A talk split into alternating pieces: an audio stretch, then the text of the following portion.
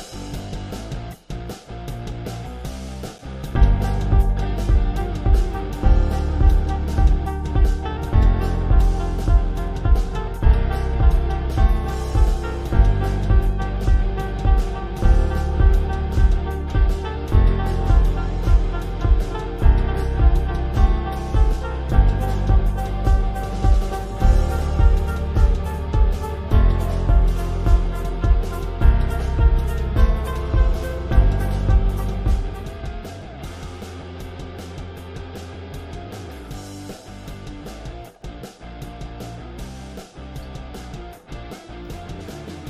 Olá! Olá, ouvintes!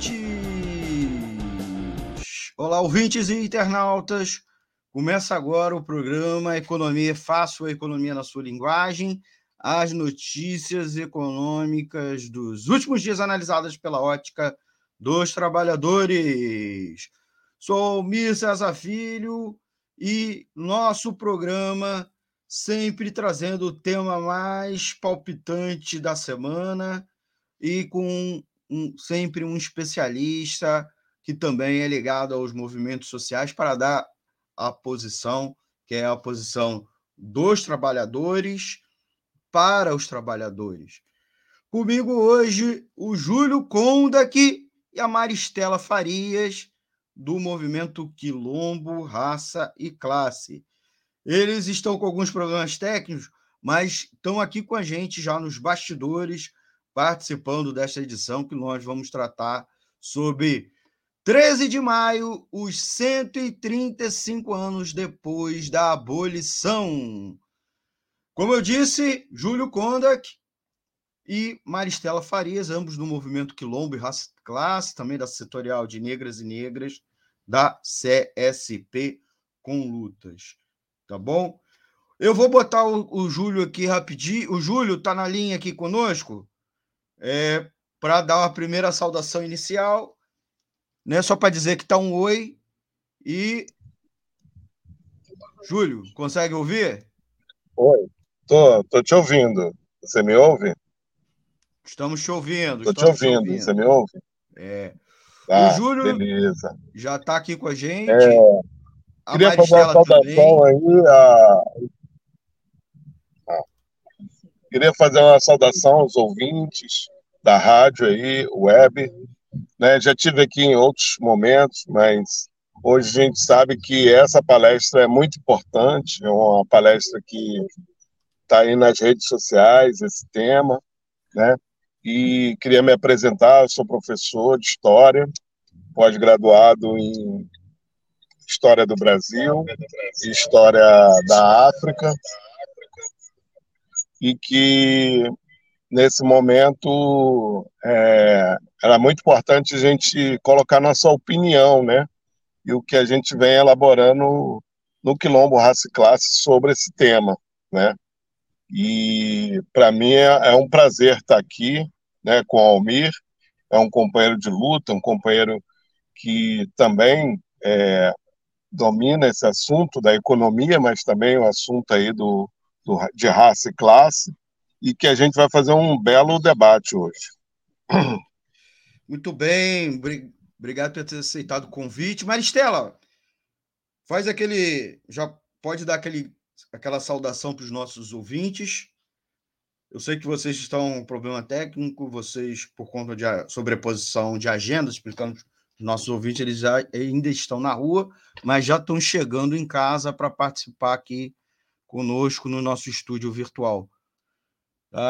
É o tempo suficiente, inclusive, para os nossos amigos e amigas ouvintes irem entrando na transmissão, né? Para participar aqui da live, já deixando, já deixando é, também as suas perguntas. Maristela, sua saudação aos nossos amigos ouvintes.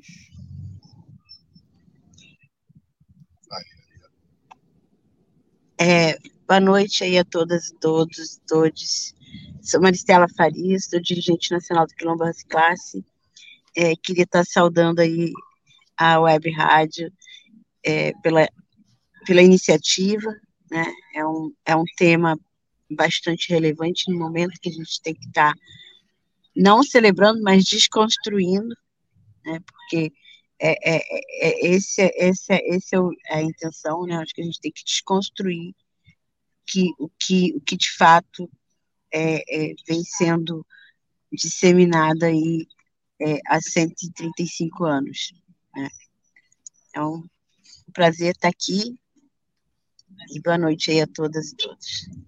Muito bom, muito obrigado, Maristela, por ter aceitado o nosso convite. Uma Obrigada, dupla brilhante para discutirmos o 13 de maio. Tá? Daqui a pouco ela volta aqui na tela, conversando aqui conosco. E é o tempo da gente fazer, é, já botar no ar os primeiros comentários dos ouvintes e chamar a vinheta. Eu já boto já os comentários dos ouvintes, quem já está na live participando. A Márcia Lúcia, boa noite, Almir César Filho. Boa noite, Márcia. Antônio Figueiredo, boa noite, bom programa, grande abraço. Márcia Lúcia fez um outro comentário aqui. Bem-vindo, o povo do movimento Quilombo. Muito bom. Então vamos à vinheta do programa, uma edição especial tratando sobre os 135 anos da abolição da escravatura. Vamos à vinheta da rádio. Jornalismo, debate sobre temas que você normalmente não encontra na mídia convencional, participação popular, música de qualidade e muito mais. Web Rádio Censura Livre, a voz da classe trabalhadora. Bem-vindo, amigo, bem-vindo, amiga, ouvinte e internauta. Estamos na live do Economia Fácil. A live é toda segunda-feira às 18 horas na, nas plataformas web da Web Rádio Censura Livre. Nesta edição, vamos falar sobre os 135 anos da abolição da escravatura no Brasil e os reflexos sobre a nossa sociedade, os reflexos que essa histórica conquista teve e ainda tem na sociedade brasileira. Infelizmente, após a abolição, se perpetuou uma intensa marginalização social e econômica das pessoas ex-escravizadas e suas famílias e seus descendentes.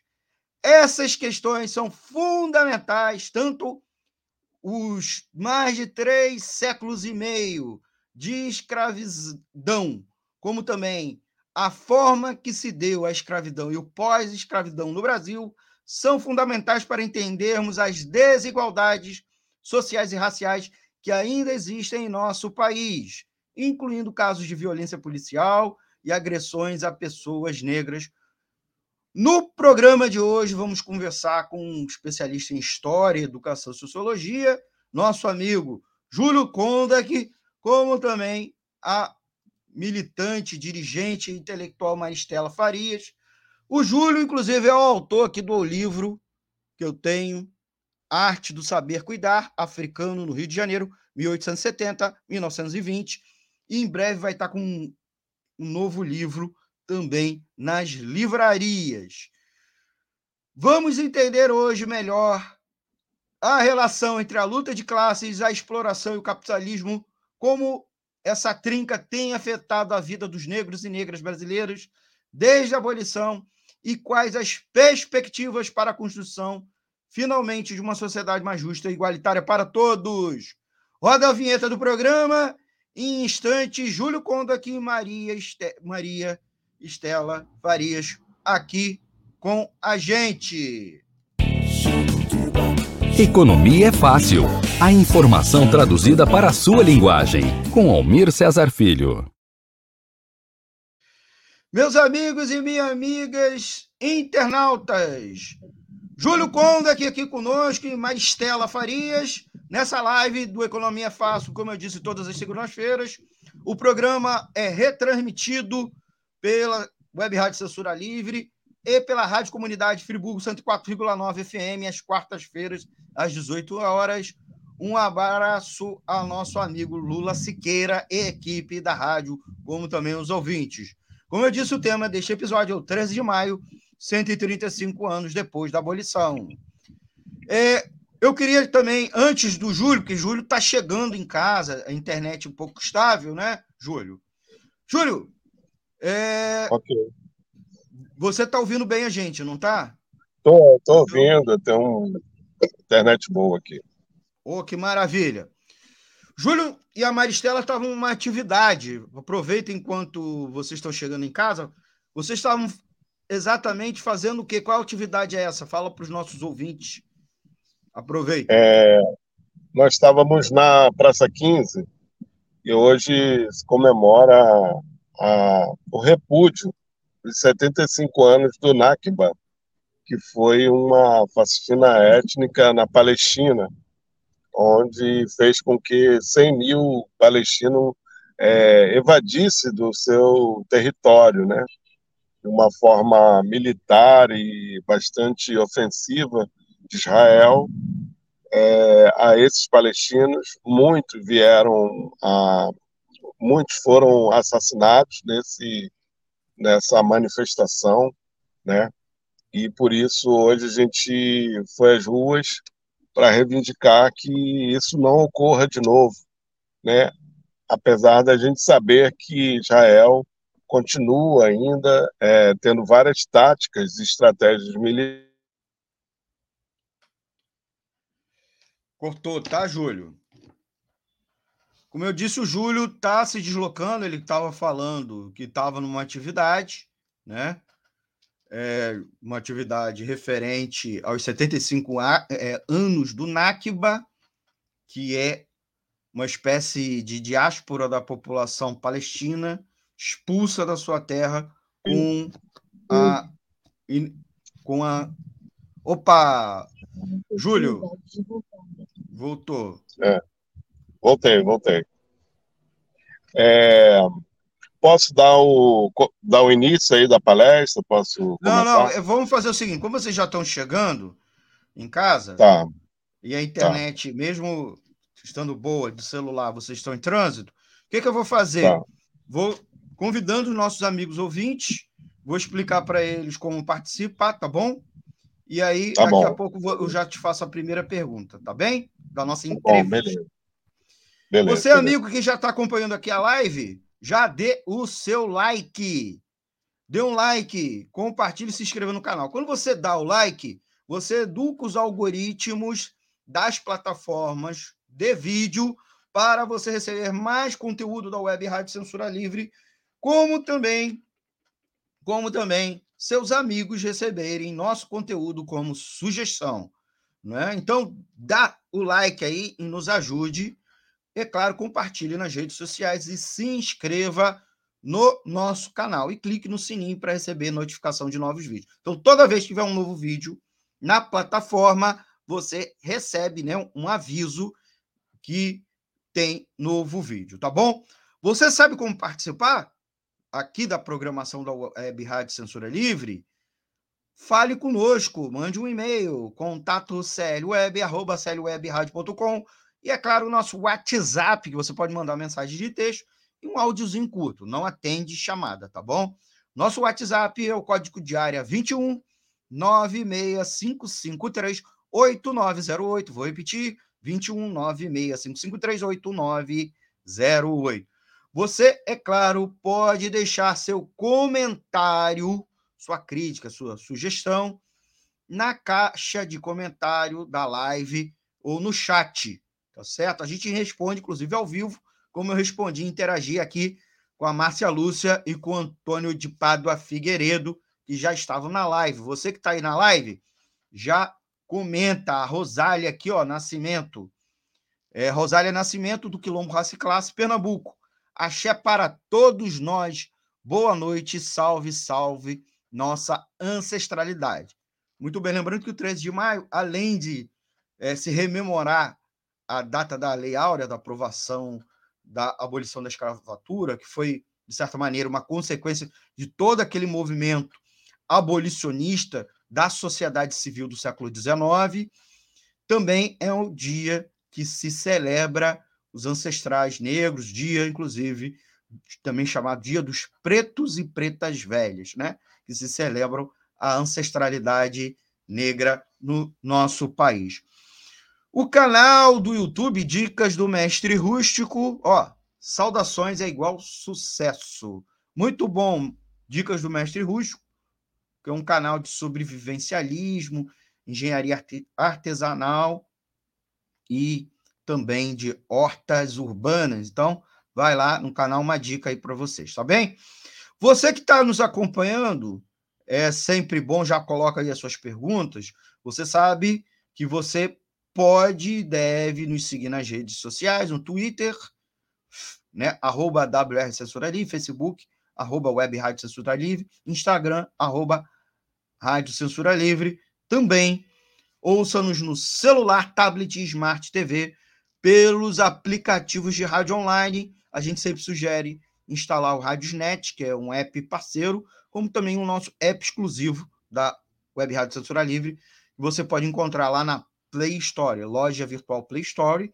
E você também pode nos ouvir pelo www.clwebradio.com, que é o portal de notícias da nossa Rádio Censura Livre. Vai lá, www.clwebradio.com com tem um streaming, você clica no botão play e ouve a programação quando ela está sendo transmitida, retransmitida, reprisada, né? Como você também pode ouvir todo o conteúdo da Web Rádio Censura Livre no formato podcast. Procura a gente no Deezer, Spotify, Anchor, Google Podcast e no Amazon Music também estamos lá, como também os principais agregadores aproveita e favorita a gente, clica lá nas cinco estrelas para fortalecer o projeto.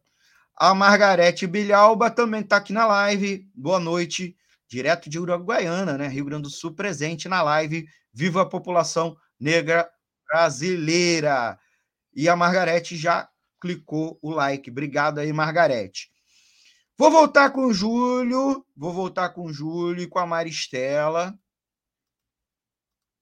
é, que estão aqui na live com a gente. Vamos ver que, se eles conseguem entrar. Vocês estão nos escutando? Júlio e Maristela. Como eu disse, eles estão em trânsito, eles estavam numa atividade, né? É, em memória do Nakba, que é um evento que, os, que o povo palestino procura rememorar, não celebra, que é o momento da expulsão das terras palestinas com a criação do Estado de Israel. Se sabe hoje que mais de 700 mil palestinos e palestinas foram expulsos lá no ano de 1947, com, é, 48, com é, o momento de inauguração, vamos dizer assim, do Estado de Israel, e que expulsou a população é, não judia que existia no território histórico da Palestina, né? É outro caso de racismo que a gente vai tratar aqui no nosso programa num futuro próximo, por conta das várias implicações, inclusive o próprio Estado de Israel tem um peso econômico nas relações internacionais, como também no comércio, nas tecnologias, e é um dos casos emblemáticos de conflito é, mundial que se arrasta há mais de sete décadas, né? Pós Segunda Guerra Mundial. É, Maristela, você também está nos escutando? Consegue nos escutar os dois? Então. Tô, tô escutando. Maristela, eu não sei, está é, dando um eco. É, vocês já conseguem é, responder as Oi. nossas perguntas? Tô ouvindo. Tá. Você consegue responder? Eu perguntar para vocês, para a gente começar já a, a, a batelada de perguntas. A batelada de perguntas. Como e por que, apesar de já ter se passado mais de um século da abolição, né, 135 anos, ainda é, impacta na vida dos negros e negras brasileiras hoje. Né? A, a própria escravidão como após a abolição. E porque os negros são os mais pobres, têm os piores indicadores de renda, patrimônio e índices sociais, como educação e saúde. Maristela, fique à vontade aí para responder.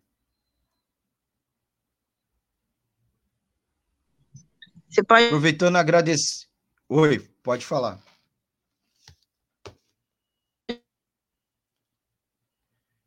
Tá, tá picotando.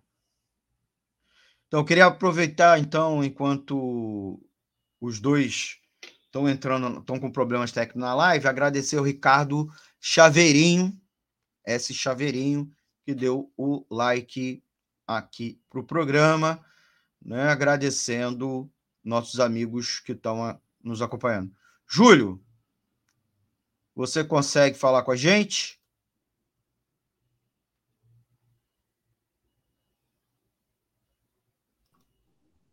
Oi. É, você poderia repetir a pergunta? Poderia repetir a tá. pergunta tá. para mim? Como e por que, apesar de já ter se passado mais de um século da abolição, na verdade 135 anos, os seus efeitos ainda impactam na vida dos negros e negras brasileiras hoje? Porque os negros são os mais pobres, têm os piores indicadores de renda, patrimônio, índices sociais é... como educação e saúde. Então, então Almir, isso, isso. É, então, Almir, é, esses efeitos, eles impactam porque a, foi, ocorreu a abolição, ela não reparou, né, é, a maioria dos negros no Brasil, né? A partir daquela data, 1888, estava livre os negros, mas o Estado não pensou em políticas públicas ou políticas de reparação para a população negra. É. Você tem duas vertentes, duas concepções grandes, porque concepções grandes, porque entre os abolicionistas tinha 44 concepções e entre os marxistas também tinham várias posições, né? É, no dia mesmo, 13 de maio, é, se registrou por Clóvis Moura, né, é, no Negro Brasileiro, o livro dele, né, é, 1.488 manifestações no Brasil, né, em quatro, em quatro anos é, antes da, da, do 13 de maio. Então, você tinha uma pressão popular fortíssima para que libertasse os negros. Em 81, é, 1881, é, já tinha libertado seus, seus escravos, né? É, porque havia todo um processo de, de lutas republicanas que é, já questionava a monarquia no Brasil, questionava a, a, o sistema escravista, né? e também havia pressões internacionais, como da Inglaterra, para que o Brasil se industrializasse, se modernizasse, né? que é também um, um, uma concepção historiográfica aí. Né? Mas é, nós podemos pegar é, um pouco a visão do livro agora Marxismo, Raça e Classe, uma crítica marxista da Claudiceia Durães. Né? No seu segundo capítulo, ela desenvolve é, é, as teorias que estavam no, nos Estados Unidos e que teve reflexos aqui, que foi de é, as teorias de Goldberg, Goldbert, né? É, aonde ele defendia que os negros é, e a nossa a nossa geração, né, estava é, um pouco, bastante, né, a nação brasileira, ela estava, ela tinha uma influência muito grande africana e indígena, e por isso é, nós éramos seres inferiores, porque essas nações, essas civilizações, eram, eram civilizações que não chegaram a um nível de industrialização, né? É, então, havia é, uma teoria racista né, de que, é, e perpassava também a questão do darwinismo social, de que os negros tinha, não tinham um, um nível intelectual, um nível é, de força qualificada para industrializar o Brasil. Então, você tinha todas essas discussões que é, racializava a situação, né, de que o que fazer com esses negros, que estava a própria sorte, né, e, é, e se o Brasil é, iria se modernizar diante da, da abolição da escravatura, né? E, e também estava ali ameaçado também a questão do, do bem-estar social ali desses negros, que eles poderiam sim fazer uma revolução se tivesse uma unidade nacional de lutas, dessas lutas, para a tomada do Estado também. Né? Então, havia uma ameaça né, muito idealizado pelo que estava acontecendo na América Latina, que era, por exemplo, o Haiti, né? É, os donos de fazenda aqui, os latifundiários, tinham medo de que aqui poderia virar um Haiti, os negros se organizarem, tomarem o estado de assalto, né? Então, é, todo esse todo esse, esse clima todo, é, ele ele tem a ver com esses 135 anos e os indicadores é, econômicos, né, eles não, eles não mudaram, né, de certa forma, porque você não teve uma mobilidade estrutural é, na educação, na saúde, com a abolição da escravatura, porque não valorizou né, a sociedade, que a maioria eram negros e negras, né, e por isso hoje a gente tem, por exemplo, é, eu sou professor também, acompanha. Você tem aí a, um, o analfabetismo é, crônico da escravatura, você não teve. É...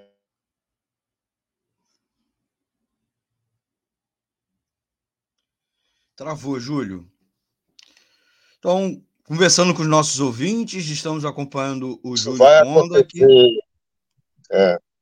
Travou, isso vai acontecer Júlio. também. É, isso também vai acontecer a nível da terra, a nível é, da moradia, né, a nível de todos os indicadores econômicos e sociais, justamente porque a abolição, a Lei Áurea, ela a partir de 13 de maio, de 13 de maio, é, os negros estariam livres, mas à própria sorte, né, sem nenhuma por parte da elite ou do parlamento, a própria república mesmo, é, que veio a proclamação um ano depois, ela, ela não tinha uma estratégia de mudar a vida dos negros, nem votar em nada de política pública. Apesar de é, o Partido Republicano não falar nada né, da, do que seria a vida dos negros, né, é, o, o, Partido Liberal dizia que deveria ter a liberdade gra, gradativamente. Né? A lei sexagenária, que veio. É, a lei, é, vinha a lei sexagenária, né? É, depois veio a lei. É, e depois a lei áurea, né? É, que a gente vê, né? A lei do ventre livre, primeiro veio a lei do ventre depois, oito anos depois veio a sexagenária e depois veio a lei áurea, né? A gente não pode esquecer que era a, essas elites do Partido Liberal que achava que a liberdade tinha que ser gradual, né? Estamos conversando com Júlio Conda aqui Maristela Farias sobre os 135 anos da abolição da escravatura no Brasil e os seus reflexos até hoje na nossa sociedade, tanto do vista cultural, social e econômico. Eu vou para a segunda pergunta. Eu queria agradecer, como sempre, os nossos ouvintes que estão dando like. O Ricardo Chaveirinho deu like, queria agradecer a ele. Vamos à nossa segunda pergunta. Júlio e Maristela, como eu já disse aos nossos ouvintes, eles estão com problema de trânsito, eles estão se deslocando, eles se atrasaram na saída de uma, de uma atividade e estão se deslocando para um, um lugar que possam conversar conosco com mais estabilidade na internet. Nossa segunda pergunta para ambos é por que, mesmo após a abolição da escravatura no Brasil, ainda existem episódios de escravidão nos dias de hoje como os sinistros casos das vinícolas gaúchas, entre outros casos que a gente vê, ouve, né, sendo relatados pela imprensa. E o que tem sido feito para combatê-los? E por que os casos de escravidão moderna e trabalho análogo à escravidão aumentaram no Brasil nos últimos anos? E por que a maioria das vítimas são justamente pessoas pretas e pardas? No que a reforma trabalhista e a reforma da Previdência do governo Temer e do governo Bolsonaro contribuíram para isso? E como sua anulação pode ajudar a combater o aumento da desigualdade racial no Brasil? E porque até agora o governo Lula não anunciou nenhuma medida nesse sentido? Júlio.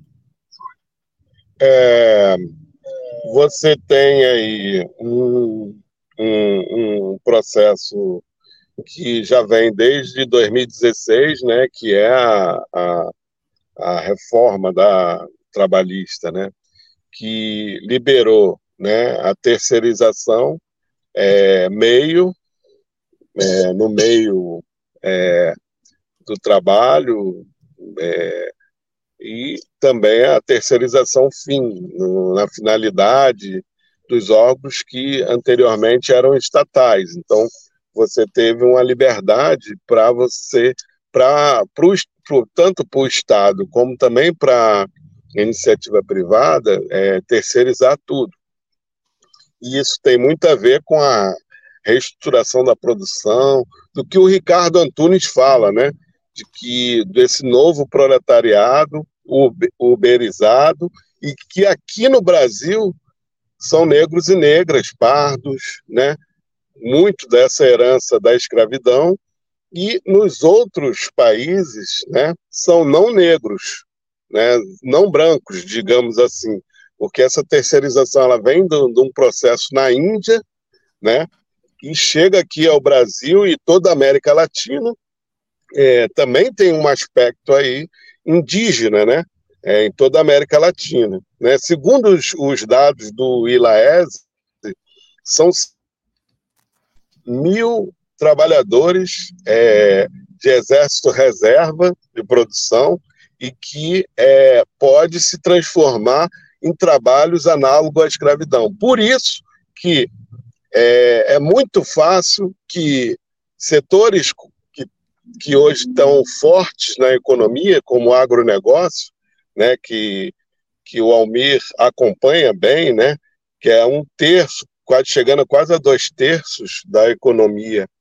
com uma lucratividade igual à economia chinesa, né, é, de 10% de lucratividade né, é, na economia do agronegócio, você vai ver nessas vinícolas né, o trabalho escravo retornando com força, como também no trabalho do agronegócio, é, são é, dados aí da, do IPEA mesmo, né, da, do Diese, né, e também da, do jornal é, é, socialista, né, da, do nosso jornal, né, é, é, que você, é, em três anos, você tem aí mais de 1.600 é, trabalhadores é, em condições análogas, não só nas vinícolas, como também é, dentro das fazendas né, de agronegócio, em especial Mato Grosso do Sul, né, o centro-oeste do país, né, e que é, a escravidão, segundo os dados é, da OAB, do, do, da Comissão do Trabalho da OAB, eu fiquei 10 anos é, na comissão é, da verdade da escravidão, e lá a gente levantou dados de 25 mil trabalhadores ainda no Brasil análogos à escravidão. Praticamente, para mim, são. Júlio, cortou. Estamos conversando com Júlio Conda, aqui, do Movimento Quilombo e Raça Classe, também com a Maristela Farias. Né? Eles estão se deslocando, estão em trânsito. Você voltou, Júlio, está online. É. Então, é, por que o governo Lula não, não consegue ter uma política para isso, porque o governo Lula é um governo que mantém o agronegócio, é, seu ministro agora é, do meio ambiente é ligado à plantação de soja, né?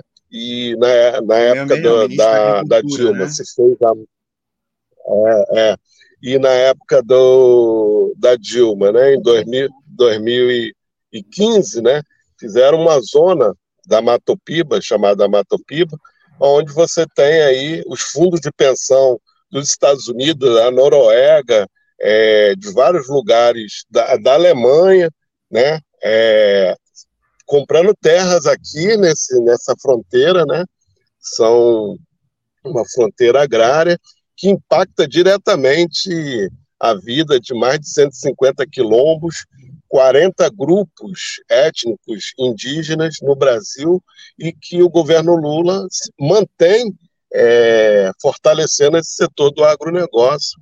Né? E, e, e para nós, do Quilombo Raça e Classe, é, nós estamos trabalhando para repudiar esse tipo de modelo é, escravocrata que está retornando e, e que os trabalhadores estão é, sendo sugado pela superexploração do capital, do imperialismo aqui no nosso país.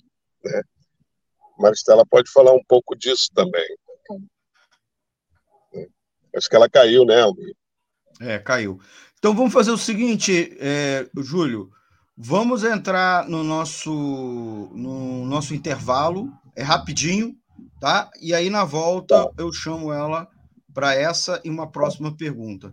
É o tempo tá suficiente dos nossos amigos e amigas ouvintes dar o like, né? A gente também está aí torcendo para o Júlio e a Maristela chegarem num lugar mais estável, com internet mais estável, para prosseguir aqui a nossa live, conversando aqui ao vivo com eles, tá bom? Então vamos ao nosso intervalo para as campanhas da Web Rádio Censura Livre. É coisa de um minutinho, dois minutinhos e já voltamos com mais debate sobre os 135 anos da abolição da escravatura. Vamos ao intervalo. Jornalismo, debate sobre temas que você normalmente não encontra na mídia convencional, participação popular, música de qualidade e muito mais. Web Rádio Censura Livre, a voz da classe trabalhadora. Acompanhe a programação da Web Rádio Censura Livre no site www.clwebradio.com, no aplicativo exclusivo para ouvir rádio no celular, tablet e Smart TV. A emissora também está no Rádiosnet, um dos maiores aplicativos para esta finalidade, na nossa página no Facebook e no canal da emissora no YouTube. Acesse o nosso canal escrevendo youtube.com barra C barra Censura Livre. Tudo junto. Inscreva-se no canal e acione o sininho para receber as notificações de novos vídeos. Web Rádio Censura Livre. A voz da classe trabalhadora. Para ajudar a Web Rádio Censura Livre, anote os dados da nossa conta. Banco Bradesco agência 6666, conta corrente número 560. Para manter o projeto da Web Rádio Censura Livre de uma mídia alternativa, buscamos apoio financeiro mensal ou doações regulares dos ouvintes, de amigos e parceiros, já que não recebemos recursos de grandes empresas, políticos ou partidos.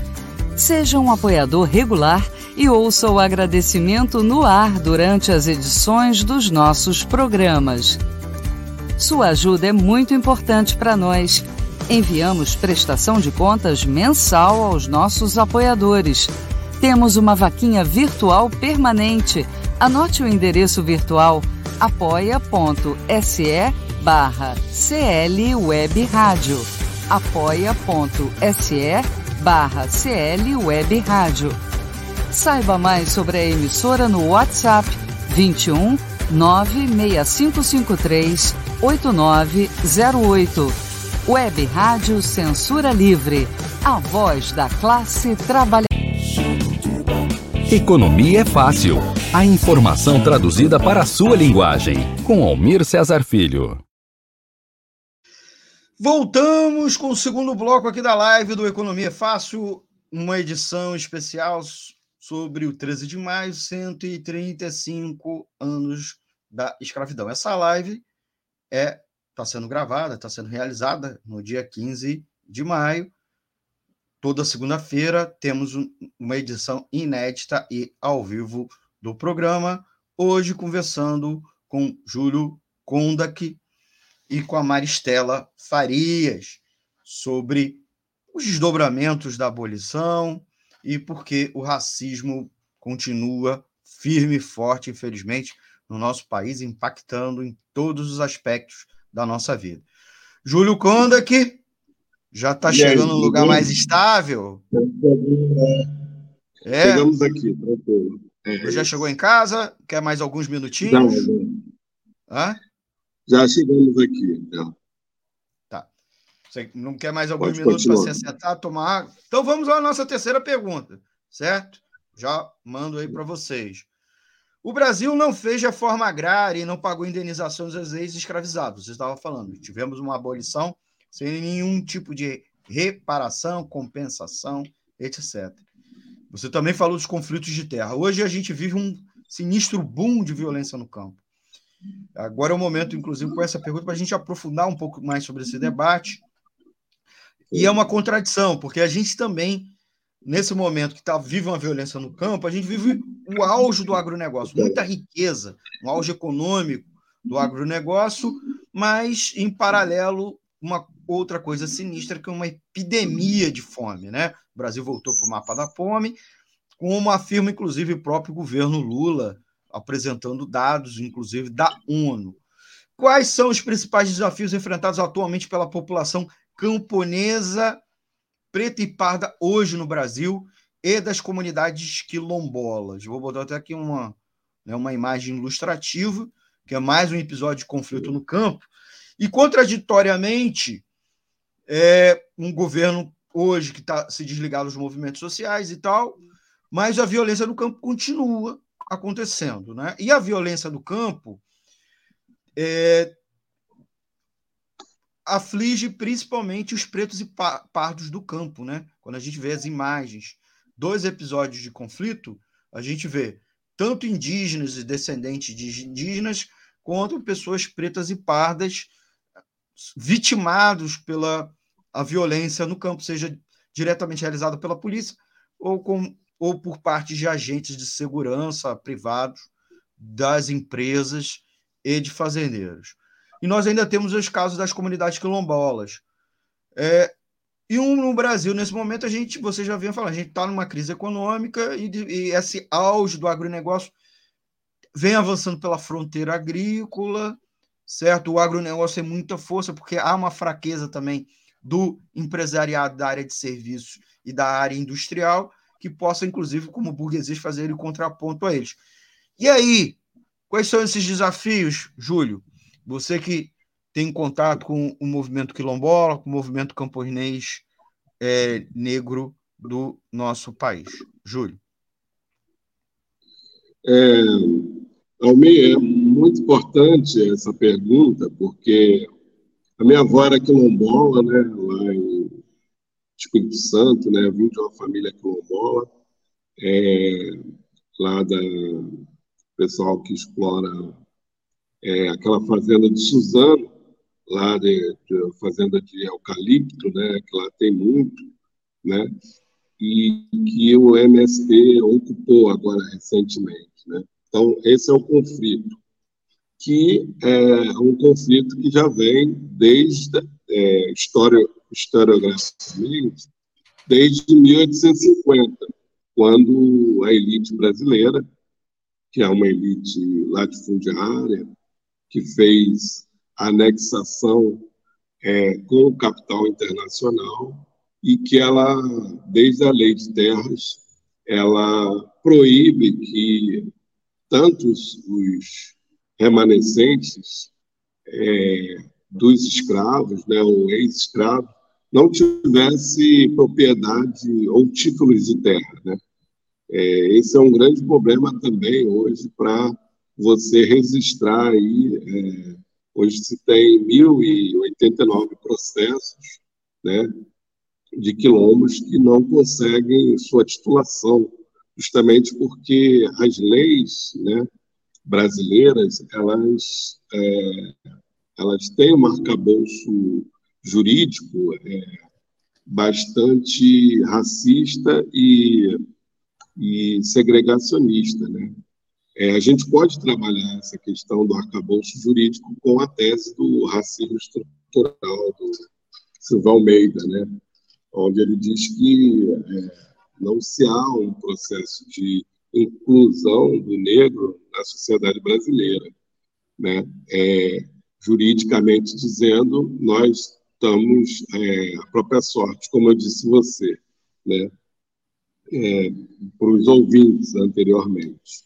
E prosseguindo nessa, nessa questão da fronteira agrícola, né, é, os movimentos sociais, é, é, nessa data também, é, se, se, deu um, uma partida também para a construção de um movimento chamado MST no Brasil, né, Movimento Sem Terra, e que ele se fortaleceu bastante ao longo desses 30 anos de, de luta pela reforma agrária, mas que esses movimentos também é, tiveram uma dificuldade em dialogar com setores sociais como os quilombolas, né?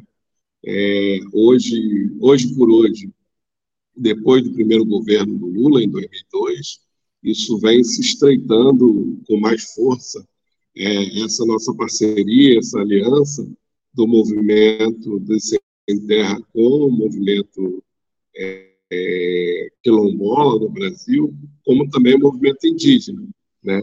que nós temos é, uma dimensão continental enquanto país, né? Então você tem várias Europas dentro do Brasil, né? E e aí você tem hoje um estreitamento dessa reação a um processo de é, tipo, vamos dizer assim, de como você diz, é, enfraquecimento de um processo de industrialização no Brasil, né?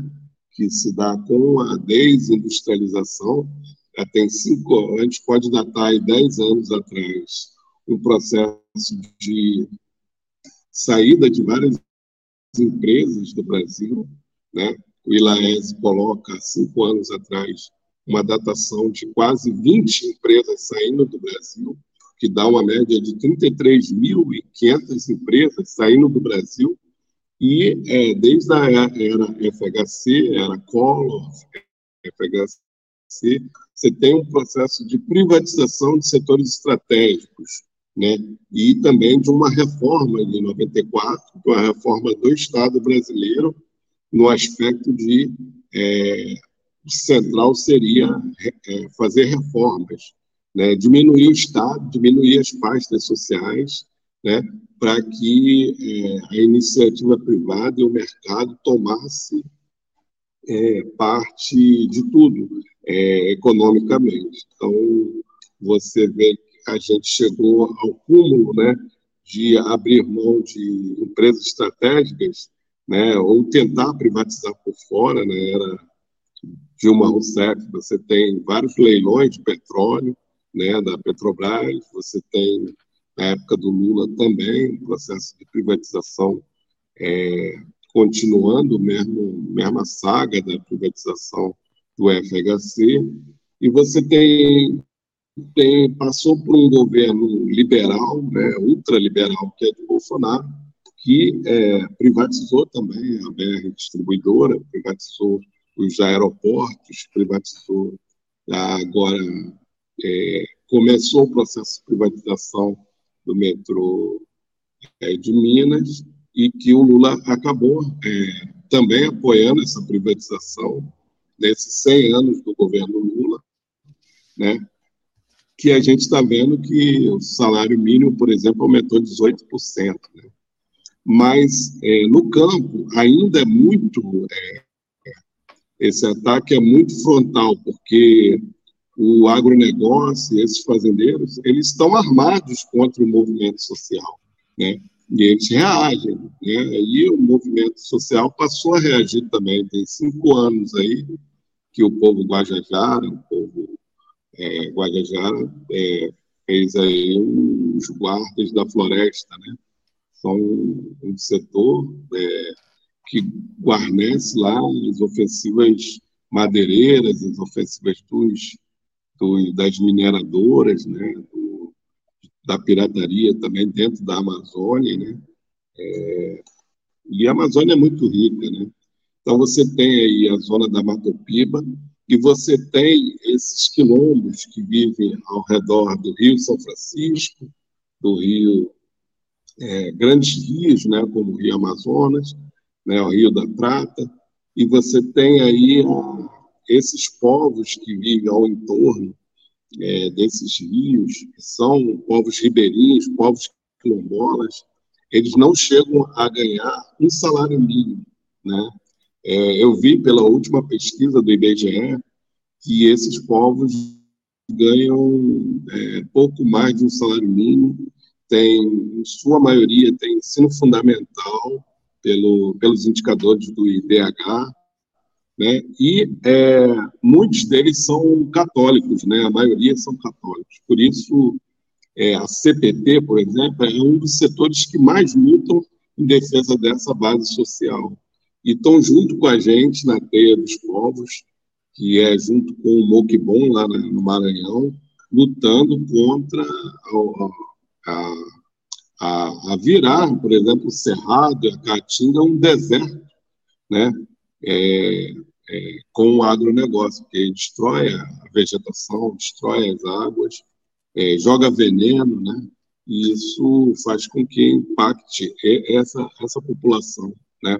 Como também eu venho, venho dizendo que mudou né, a pirâmide social a nível do, do trabalho, né, do mercado de trabalho. Com a terceirização, é, 60% dos trabalhadores estão precarizados e 40% ainda de carteira assinada. Então, mudou essa pirâmide também social do trabalho, né, fazendo com que se permita né, o Ministério do Trabalho, o Ministério que foi bastante atacado pelo Bolsonaro, permita-se esse trabalho escravo, essa fiscalização é, por vários, pelos órgãos do Estado, né, uma fragilização dos órgãos do Estado de fiscalização, e aí a entrada forte do, do imperialismo e de uma neocolonização, transformando a gente numa colônia de commodities. Né? É, não é, não é só essa questão econômica, é a questão de classe também, é um racismo ambiental, é, que escolhe é, esse tipo de, da população onde há mais vulnerabilidade para superexplorar e também para é, expulsar e também para pagar salários miseráveis. Né? Então, é, é, um novo conceito agora, que é um conceito dos ecossocialistas, né, de, do racismo ambiental, né, que ele engloba toda a destruição da natureza, engloba também essa, esse genocídio da população, tanto indígena como quilombola. Né? Então, acho que esse debate é importante por isso. Né? Tá. Deixa eu trazer a Maristela, e já entrando no outro tema, outro tema é, diante do noticiário quase que diário e das próprias estatísticas que mostram as pessoas negras como vítimas numericamente hegemônicas pelas mãos, é, vítimas da violência, tanto pelas mãos das facções do crime, quanto da violência policial, é, e também o fato que a polícia imputa uma associação direta que em muitos casos, mais do que direta, entre ser negro e ser automaticamente suspeito, queria ver com Maristela se ela poderia uh, explicar aqui para os nossos ouvintes uh, o que há por trás dos milhares de casos de agressões, de violência às pessoas negras, inclusive na rua, gestos racistas, pessoas, entre aspas, deslocadas que começam a ofender pessoas negras na rua, como também as violências em estabelecimentos comerciais, é, realizado por segurança desses estabelecimentos comerciais. Tivemos mais recentemente mais um episódio envolvendo Carrefour, tivemos hoje um caso no shopping no Ceará, hoje a gente está aqui gravando essa edição do programa. É, como a desigualdade social e racial explica esse triste fenômeno, inclusive é, a, a, a percentual de violência doméstica, de violência contra as mulheres, que vitimiza mais as mulheres negras que as demais mulheres. Maristela.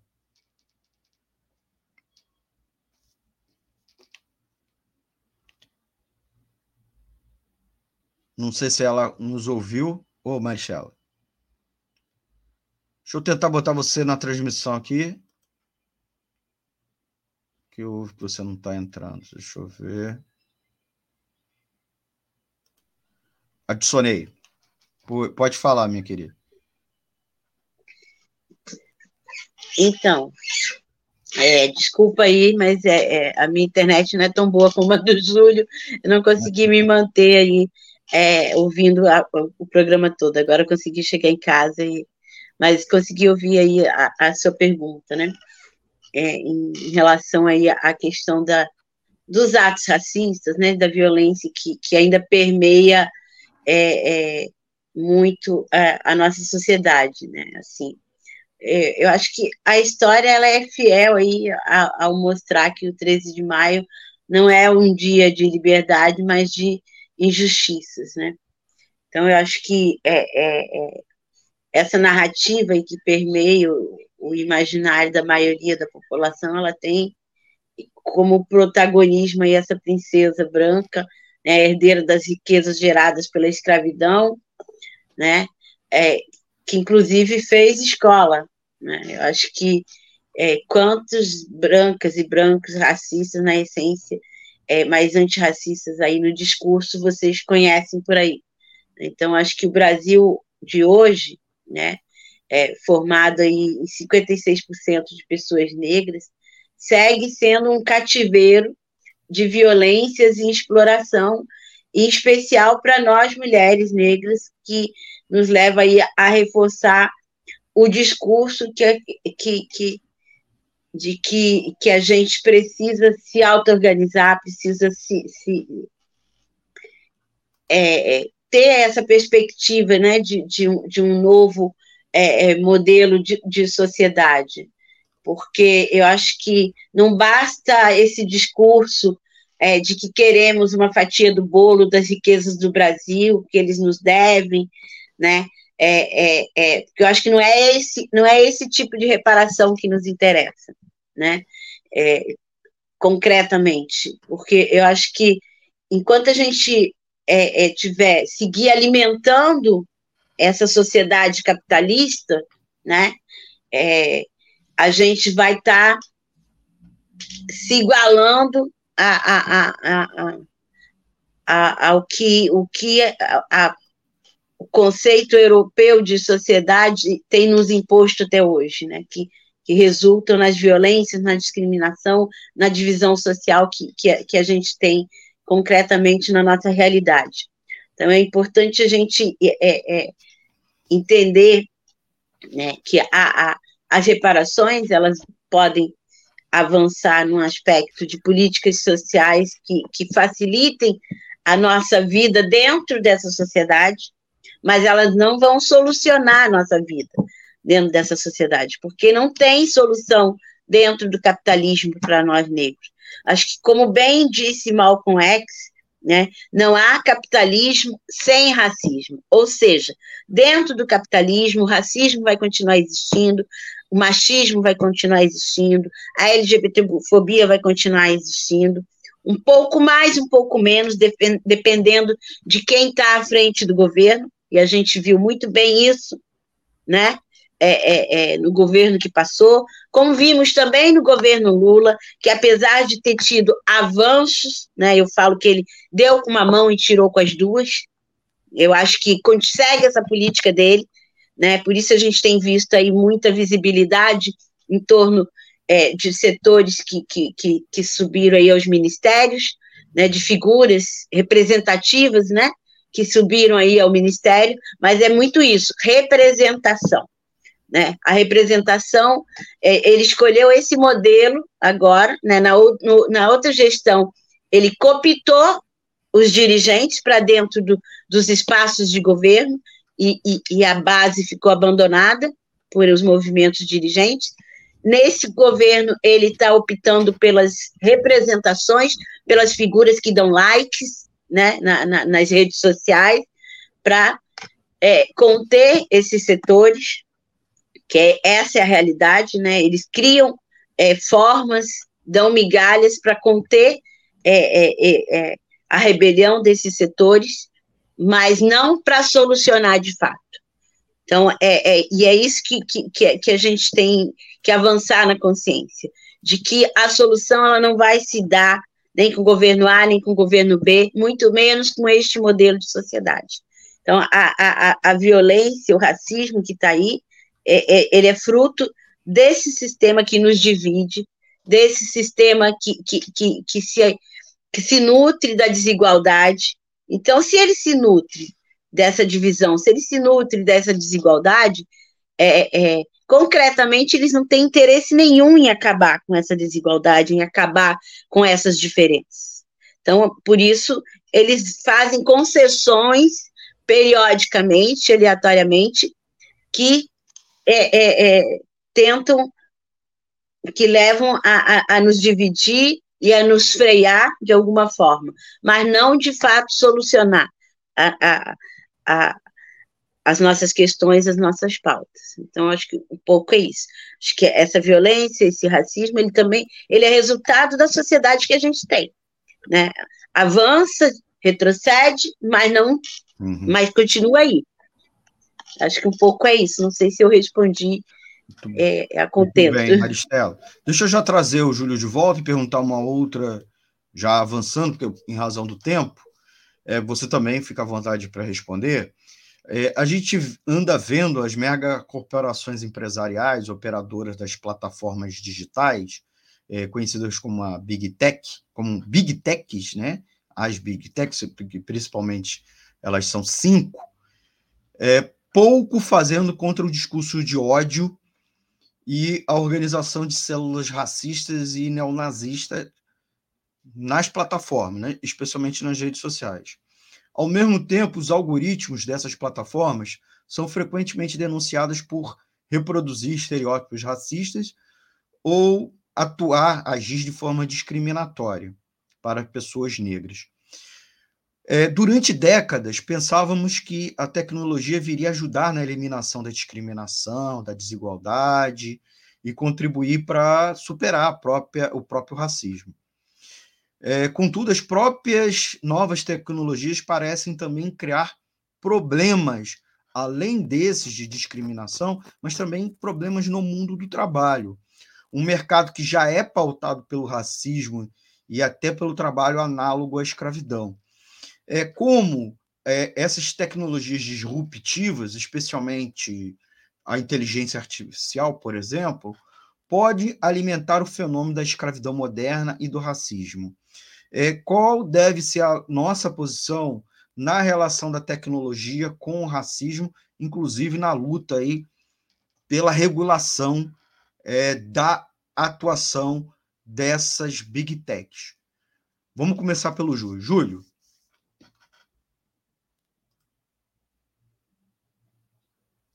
Então, a, a, essas big techs aí, elas são parte de um processo de reestruturação produtiva é, e avanço da, da ciência no aspecto da, da cibernética, da comunicação, um pouco que o Milton Santos falava, né?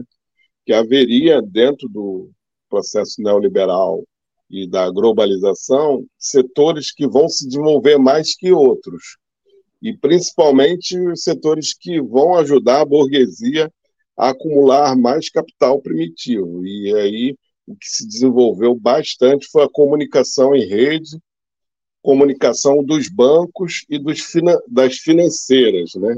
você vai ver que as, os fundos de pensão é, desses países do G7 está aqui explorando a terra, explorando o agronegócio. Né? Então, é, esse é um fenômeno novo, né? o avanço da, do, desse setor neofascista, né? ou, ou fascista na Europa, fortaleceu muito politicamente depois da pandemia, onde levou aí 10% da, fatia da humanidade, né? E aqui 700 mil pessoas morreram né, na pandemia.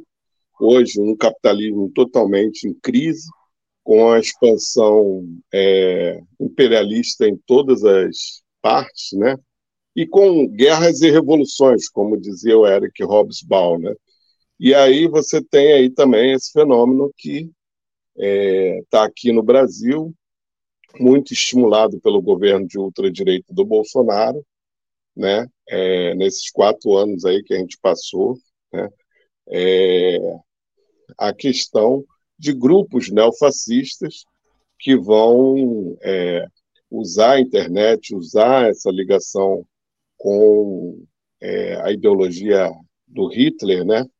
É, aqui a gente tem um levantamento de mais de 130 é, células né, é, neonazistas no Brasil, né, mais de 300 células, né, e que é, nós devemos estar atentos né, para esse fenômeno também, porque há um processo que, que se dá assim é, por dentro das religiões neopentecostais.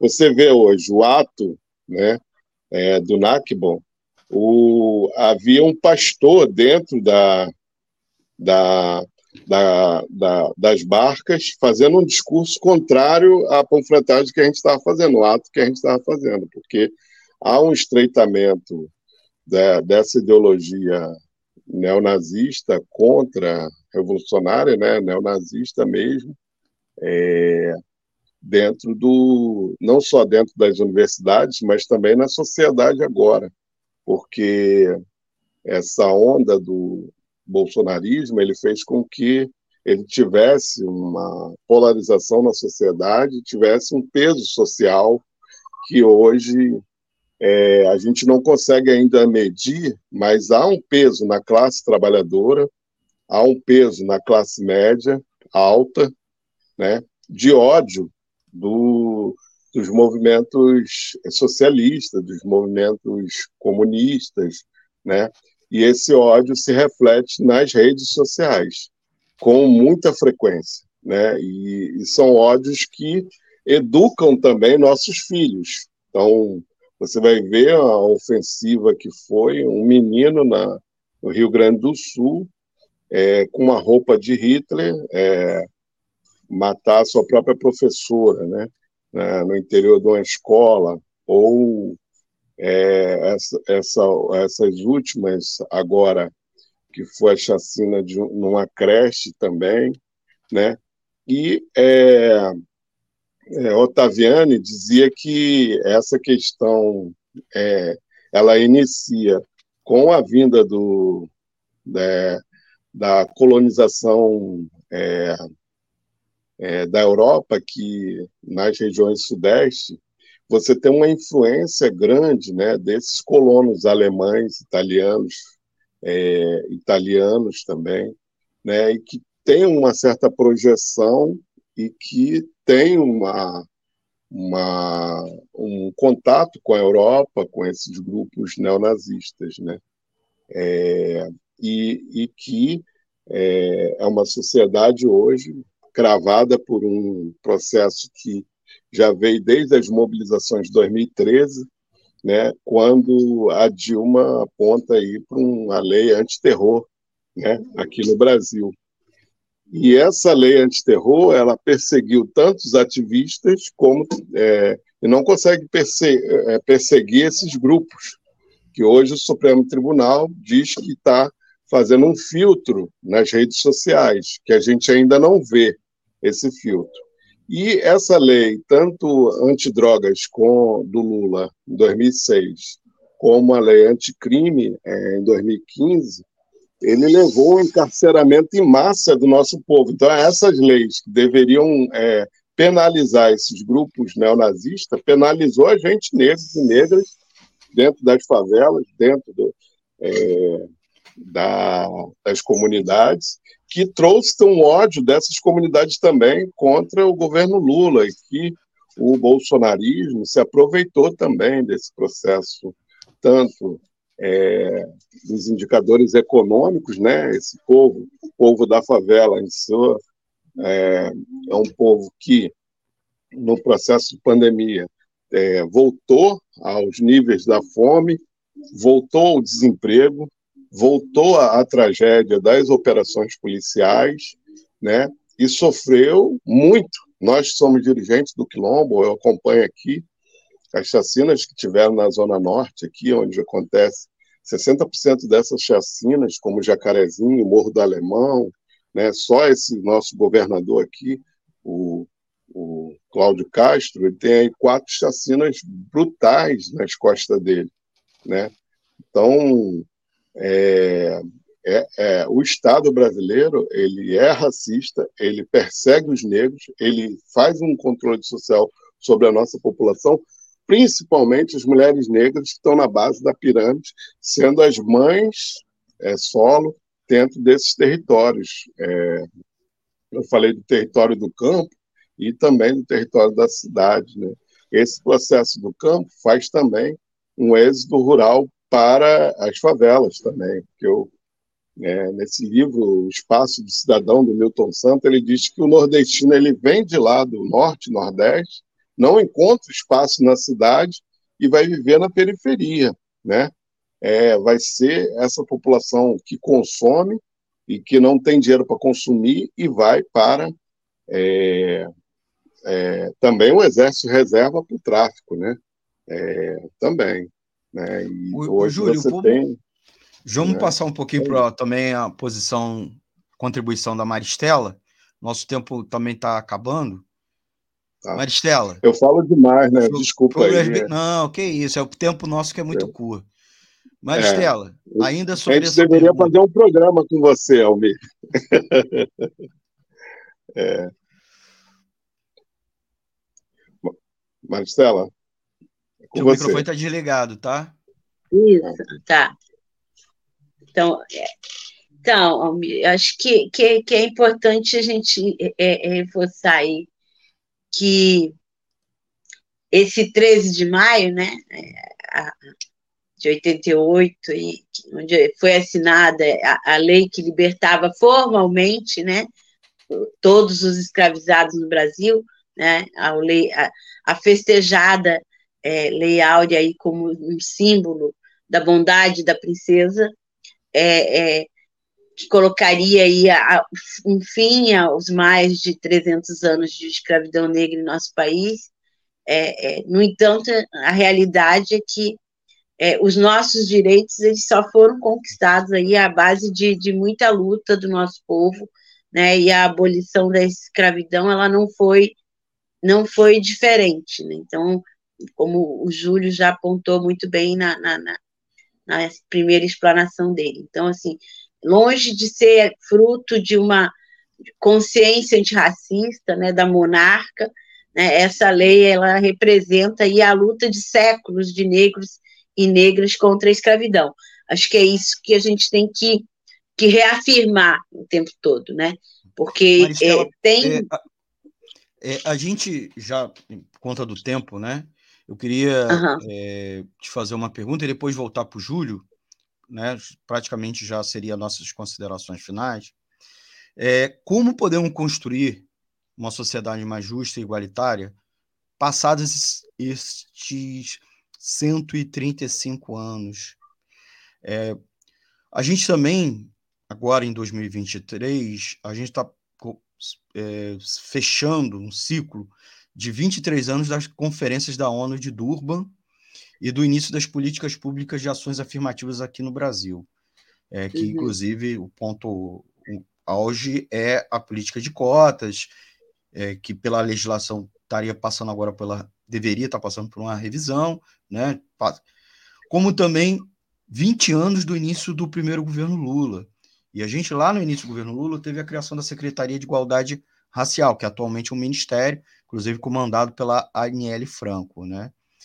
E ainda o Ministério dos Direitos Humanos, comandado pelo Silvio Almeida, que é, o, inclusive, um intelectual é, que pesquisou e, e se tornou uma celebridade em torno do conceito, da teoria é, do racismo estrutural.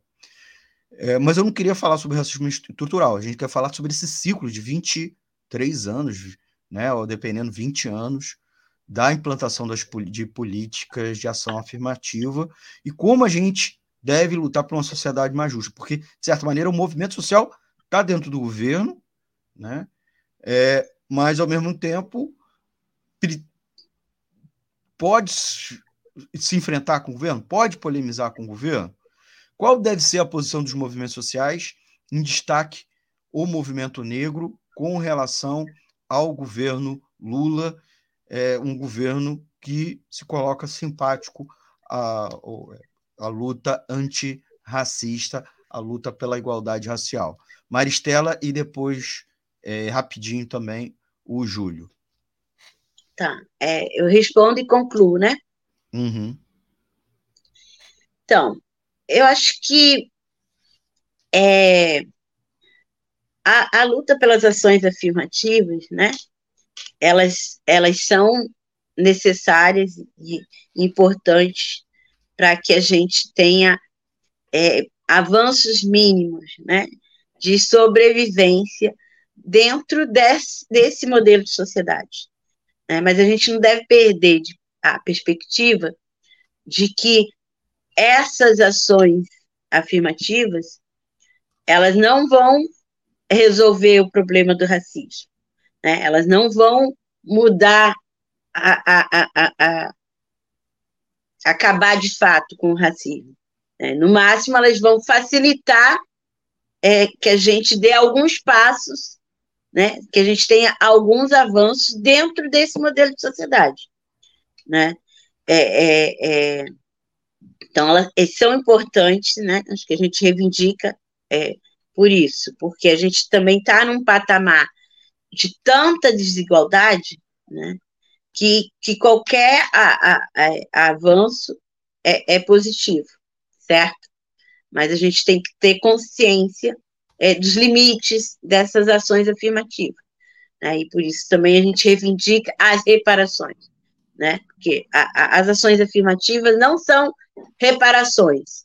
Né? O que o governo Lula fez foi criar uma falsa ilusão de que se criar políticas de, de ações afirmativas, ele está reparando, e não está.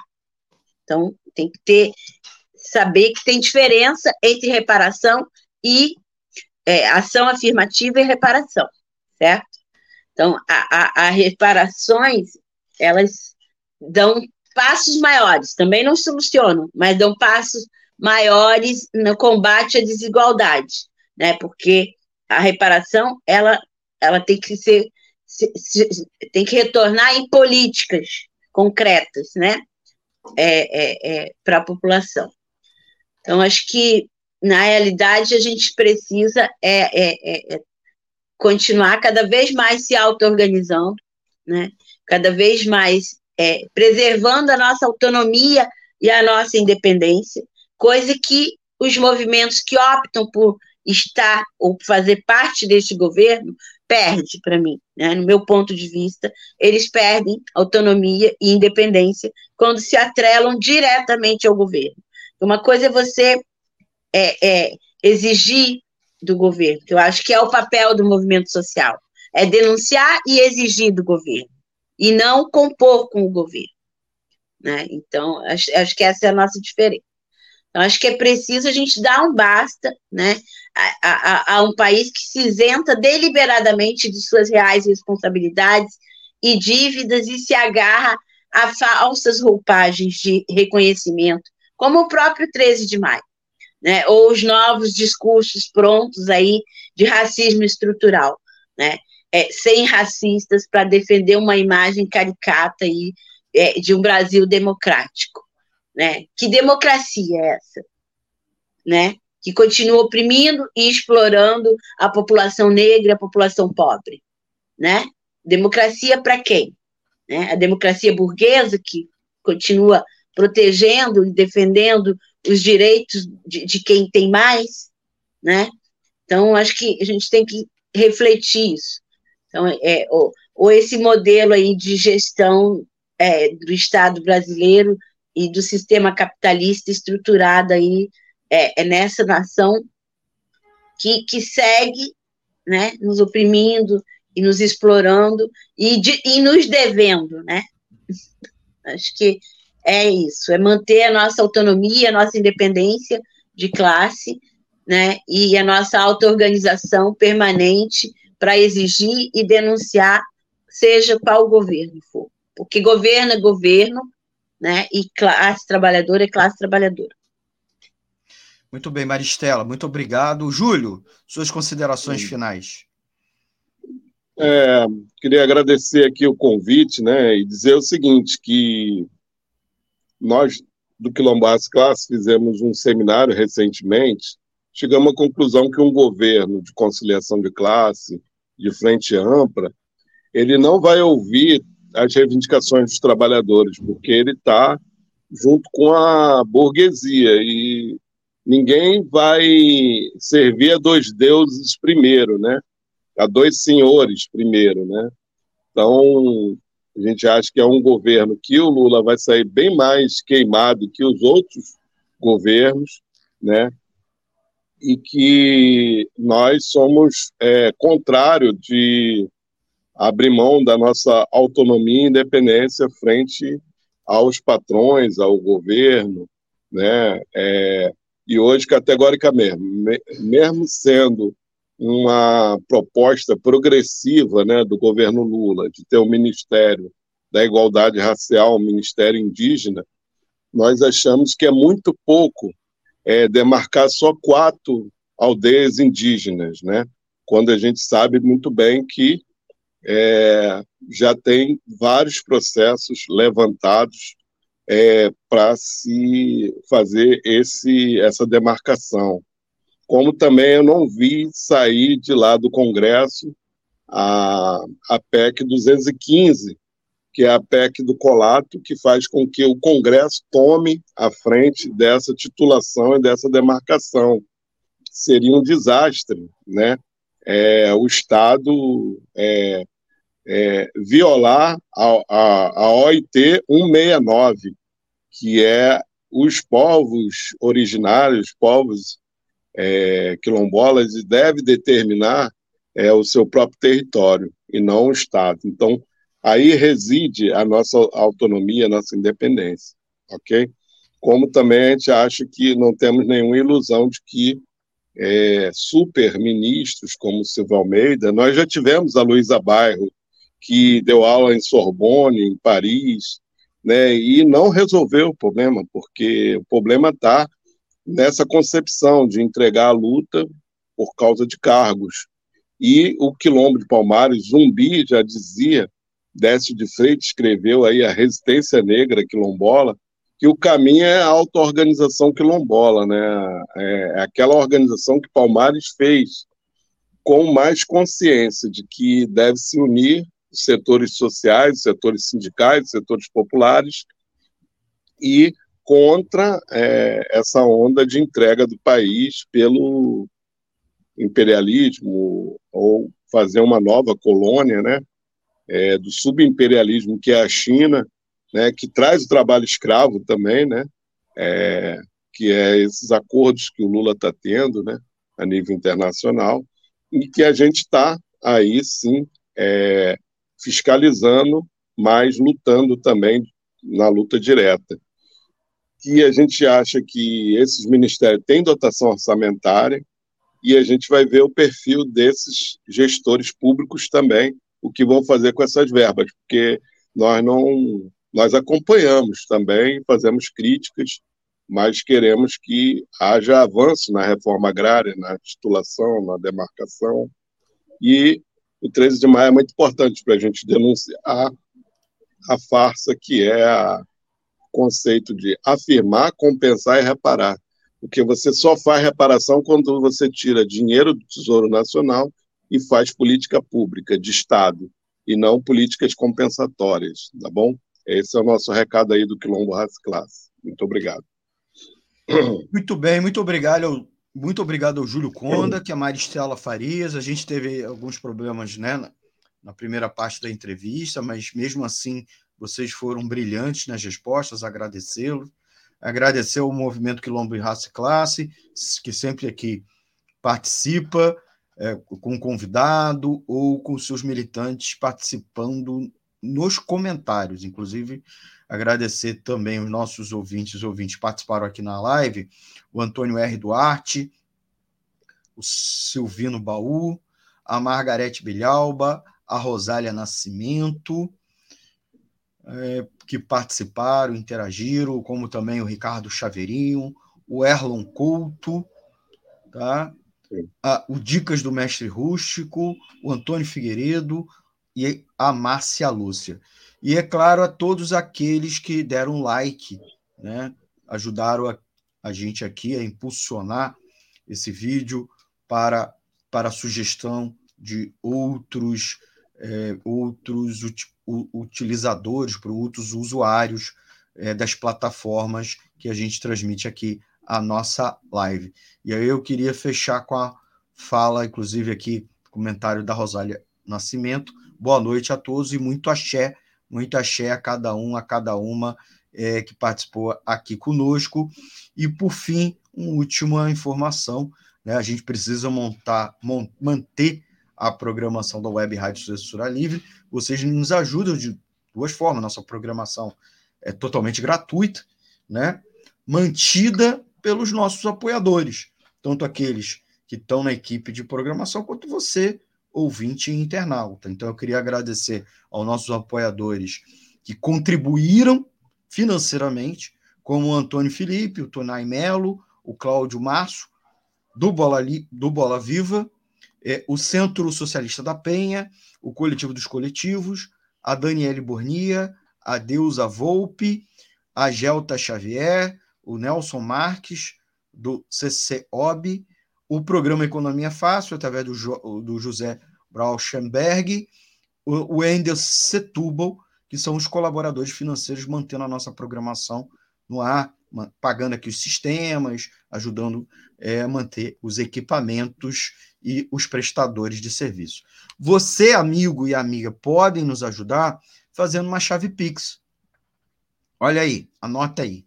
É o 32954 696 000181. Vou repetir, é a chave Pix do CNPJ do MEI do Antônio de Padre Figueiredo, que é presidente, coordenador aqui da Web Rádio Censura Livre. A chave Pix é o 32954-696-000181, tá bom? E é, a gente trocou o banco, então você que fazia depósito automático, é o Banco Bradesco, agência 0543, conta corrente 236602-9, tá bom? A nova conta corrente da, do MEI é, da Web Rádio Censura Livre. Lembrando a todos e todas, live toda segunda-feira a partir das 18 horas, tá beleza? Como também é, a gente tem reprises, reprograma e re, reapresentações. Você acompanha pelos aplicativos e pelo nosso site www.clwebradio.com, tá bom? E é claro, vocês lembrando que você depois, ao final de cada edição, de cada live, você pode nos acompanhar no formato podcast, tá bom? Maristela, um abraço. Um abraço, minha saudação, muito axé para você. Júlio, também, o Júlio está aqui nos bastidores. Muito um abraço, um axé, até a próxima edição. Vocês já estão convidados, quem sabe, daqui a algumas semanas a voltar para tratar de alguns dos temas que a gente tratou, entre outras coisas, tá bom? O Economia Fácil fica aqui. Siga a gente nas redes sociais. Obrigado, Maristela. Maristela. No Twitter, arroba WR Censura Livre, Facebook, arroba Web Rádio Censura Livre, no Instagram, arroba Rádio Censura Livre, e a gente também tem um perfil do próprio Economia Fácil no Twitter. Siga a gente lá. Um forte abraço e até a próxima edição do programa. Semana que vem nós vamos falar sobre os problemas das privatizações, várias concessionárias, especialmente aqui do Rio de Janeiro, falindo, decretando recuperação judicial ou devolvendo a concessão. Esse modelo faliu, o modelo de privatização, é porque segue privatizando outros serviços públicos pelo Brasil afora. Tchau, gente. Até semana que vem. Um abraço. Tchau, tchau. Jornalismo, debate sobre temas que você normalmente não encontra na mídia convencional, participação popular, música de qualidade e muito mais. Web Rádio Censura Livre, a voz da classe trabalhadora. Economia é fácil. A informação traduzida para a sua linguagem. Com Almir Cesar Filho.